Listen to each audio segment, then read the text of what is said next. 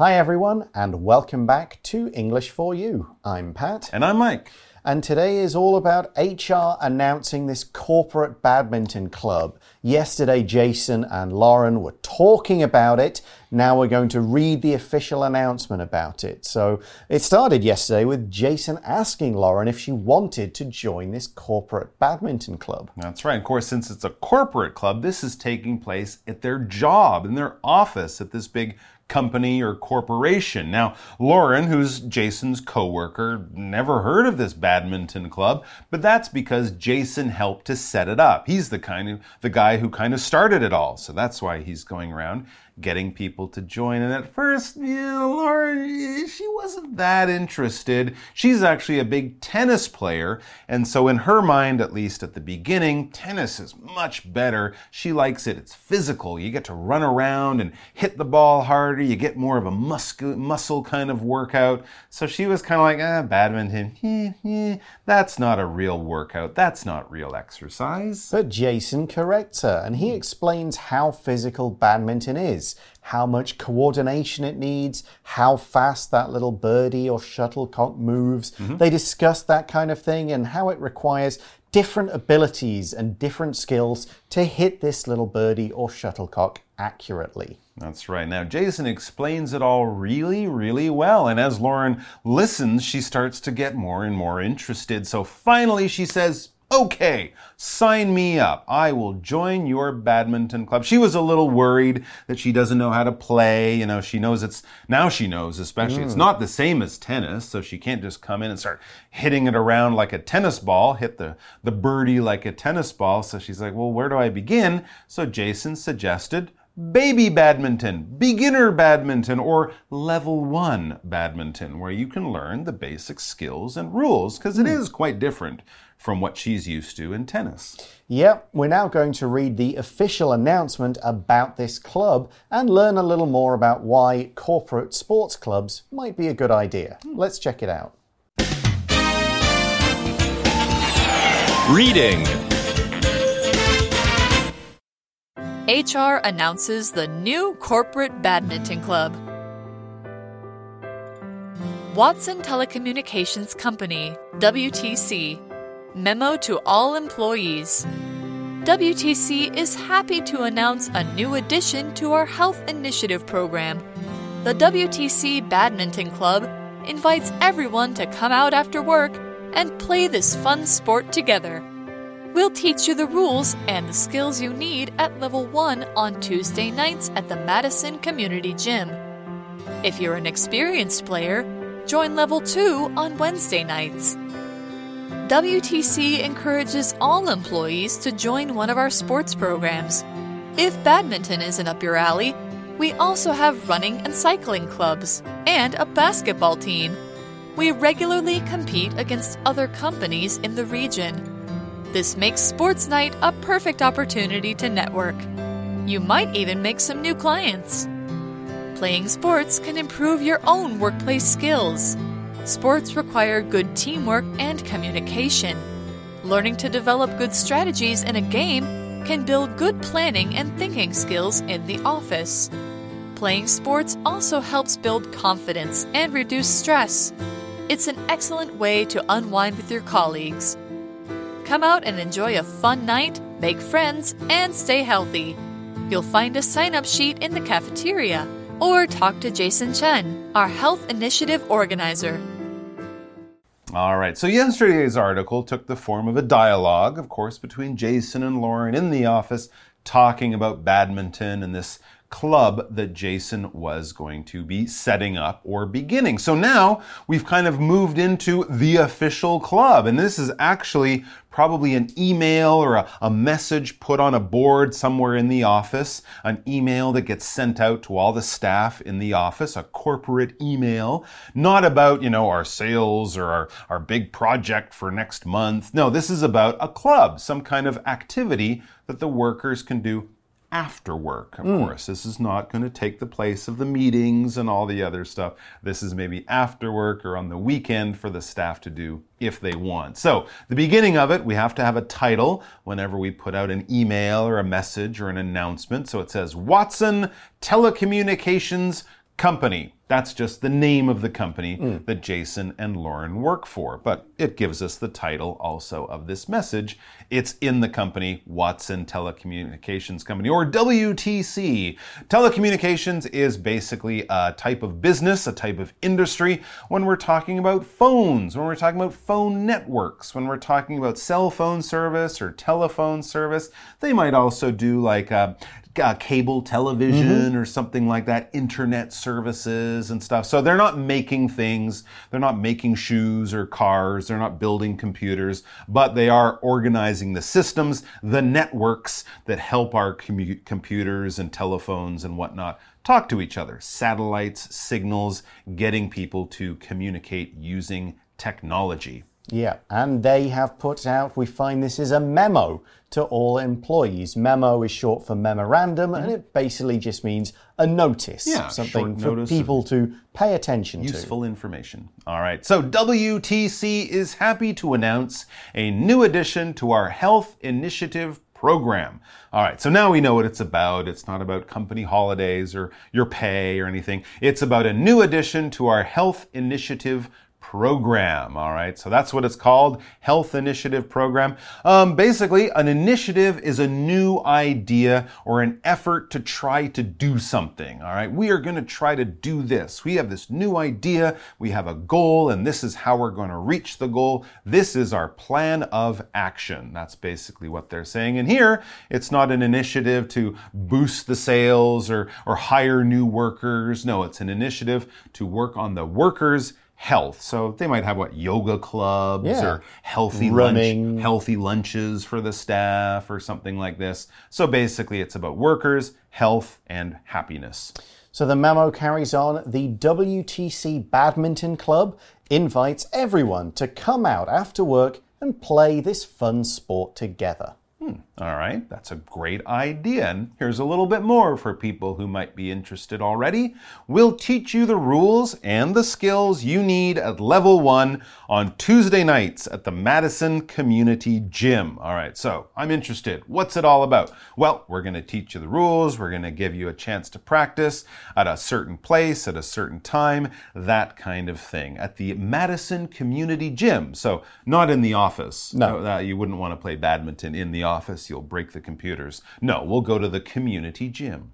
So yes, these badminton classes, at least the level 1 classes will take at the Mad- take place at the Madison Community Gym. All right. Notice there everything was in capital letters. This is the name of a place. A gym, of course, is a gymnasium, a place where you go and do sports. There might be a school gym, there might be a university gym. This is a community gym. What is a community? Basically, it's an area where people live. It's not a school or a university where people go to class and study. A community is much more public than that. Your neighborhood is your community. If we have a community gym, it might be for this part of town, and then if you go a, a kilometer that way or that way, they might have another community gym. We could also have a community library, a community center, things like that. Things for people who live in this area. The people who live there and the area would be called the community.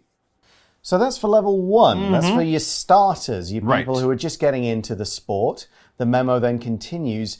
If you're an experienced player, join level two on Wednesday night. So oh. they're kind of splitting up people so that the newer people can get together and play together, and no one feels bad because the good people are just kind of killing them in all the games. You got a gold medal in the Olympics. Right. I've never played it before. It's not we fair. Probably, yeah, that wouldn't be fun for anyone. Yeah. So they have these different levels. That's a good idea.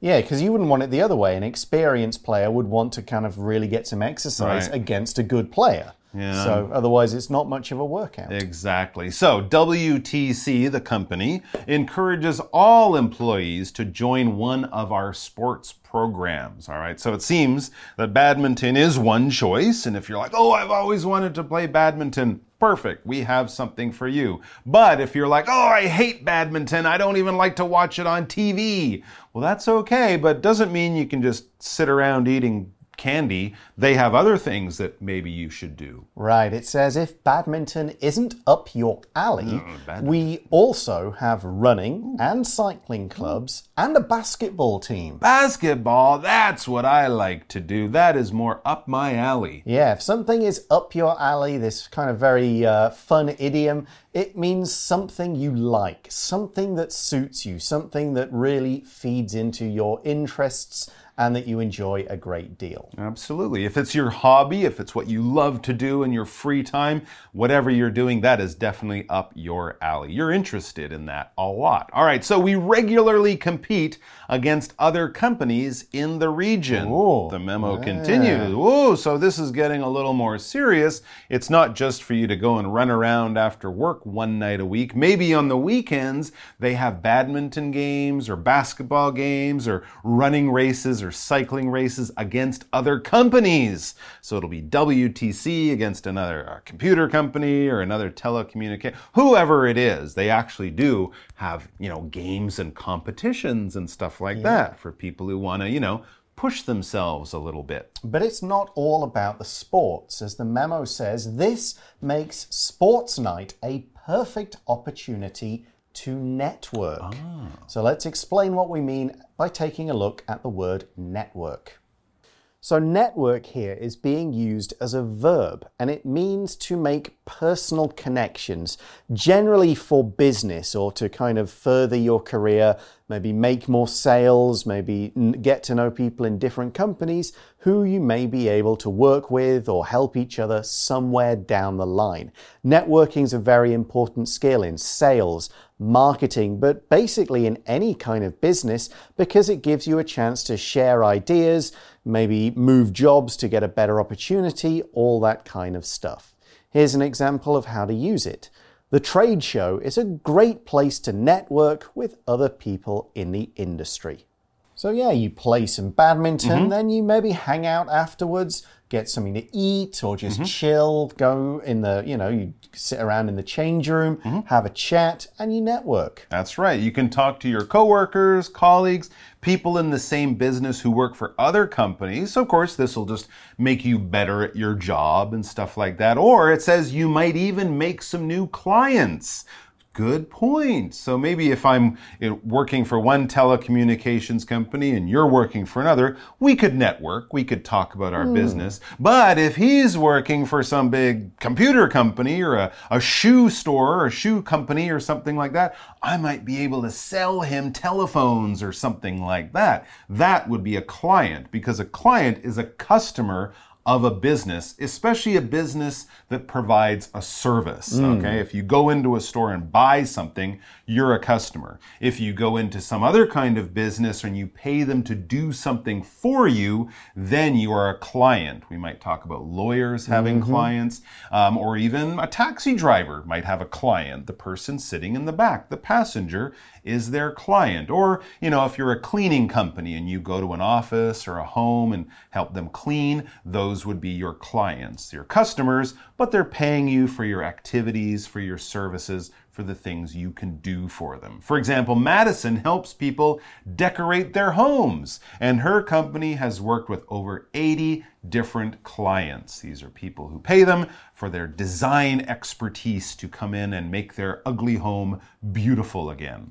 So, this idea of networking and meeting other people, that's mm-hmm. one real good thing about this sports club. Yeah, you get fit, but you can also network, make contacts, and so on. Okay. And here's another.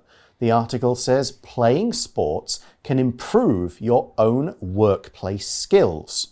So here, workplace is being used as a noun. It basically just means the place where you work. You know, right here in the studio and in the writing rooms upstairs, that's our workplace. You know, if you work from home, your workplace might just be your study, maybe even mm-hmm. your bedroom. Your workplace could be anything from a big office to a small store. Okay. And workplace skills are skills you use at work. We'll mention some in just a moment. Let's give you an example sentence first.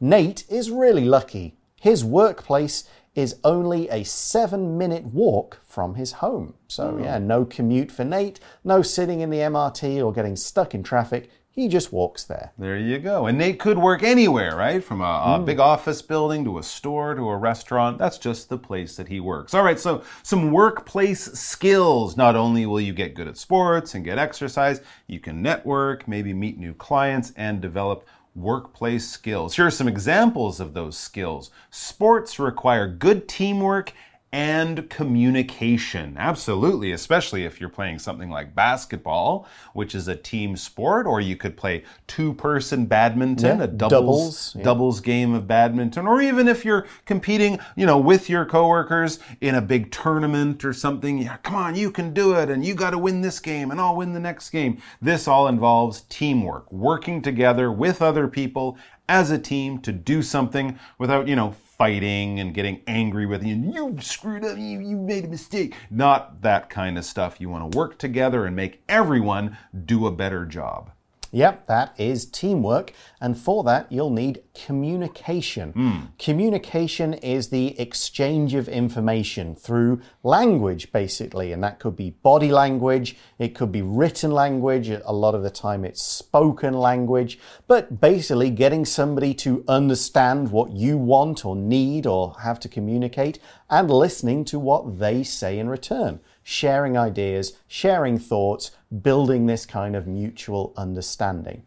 Here's an example of how we can use this word.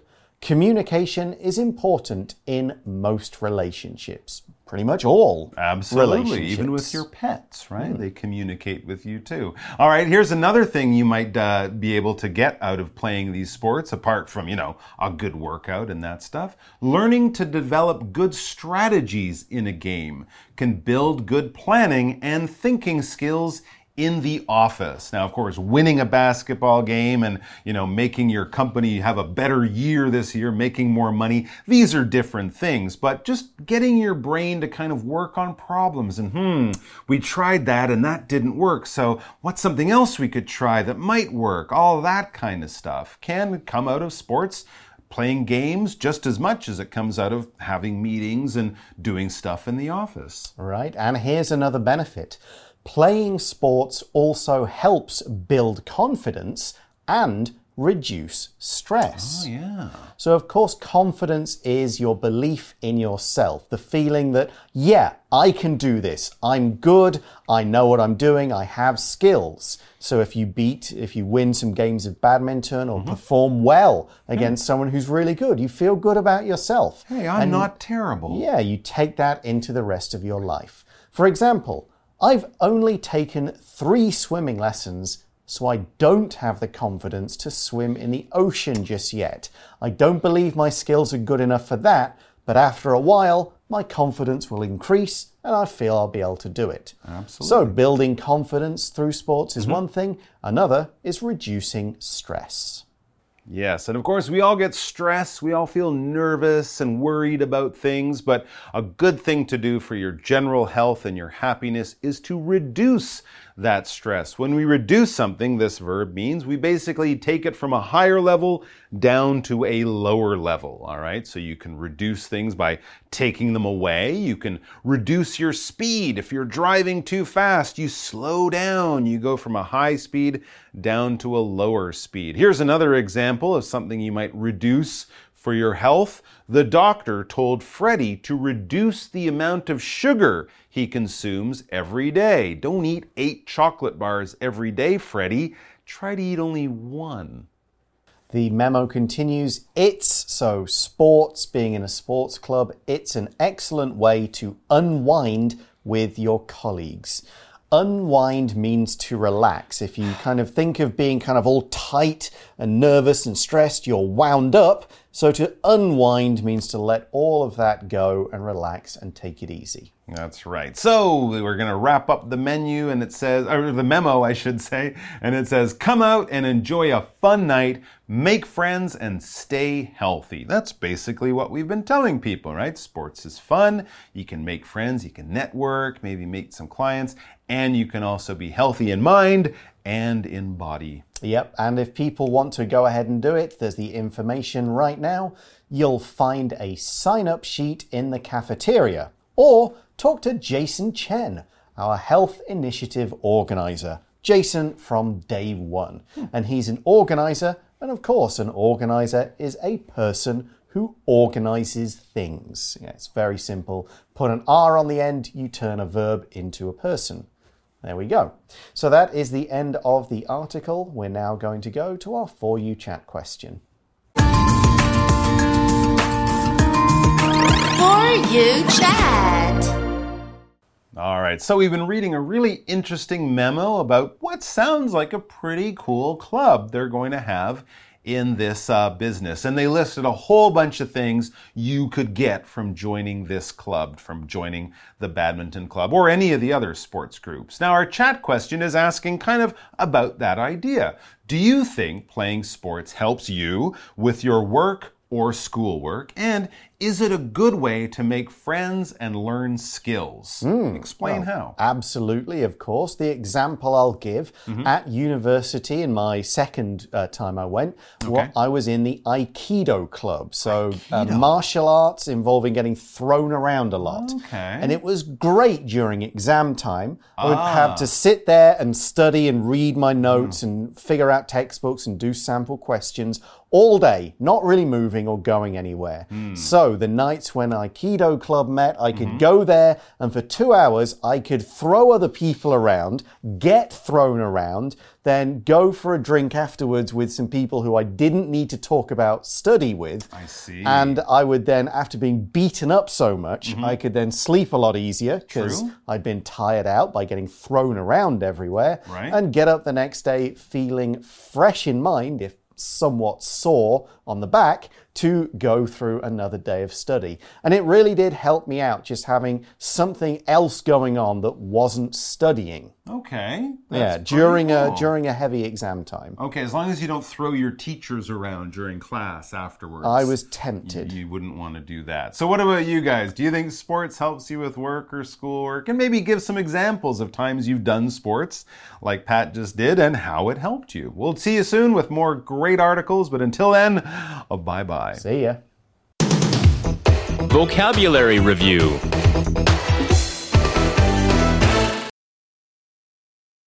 Network Jesse networked well at the company party.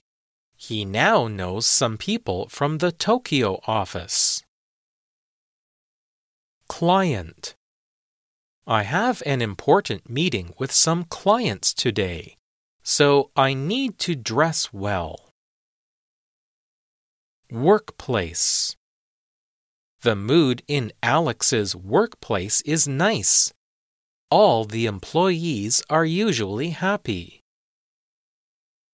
Communication It's important to have good communication skills when working with other people. Confidence I have confidence in our team, so I'm sure we can win this basketball game. Reduce Our new car reduces the amount of gas we need to buy because it has a smaller engine. 智慧小补帖。 Telecommunications Initiative Teamwork Unwind Organizer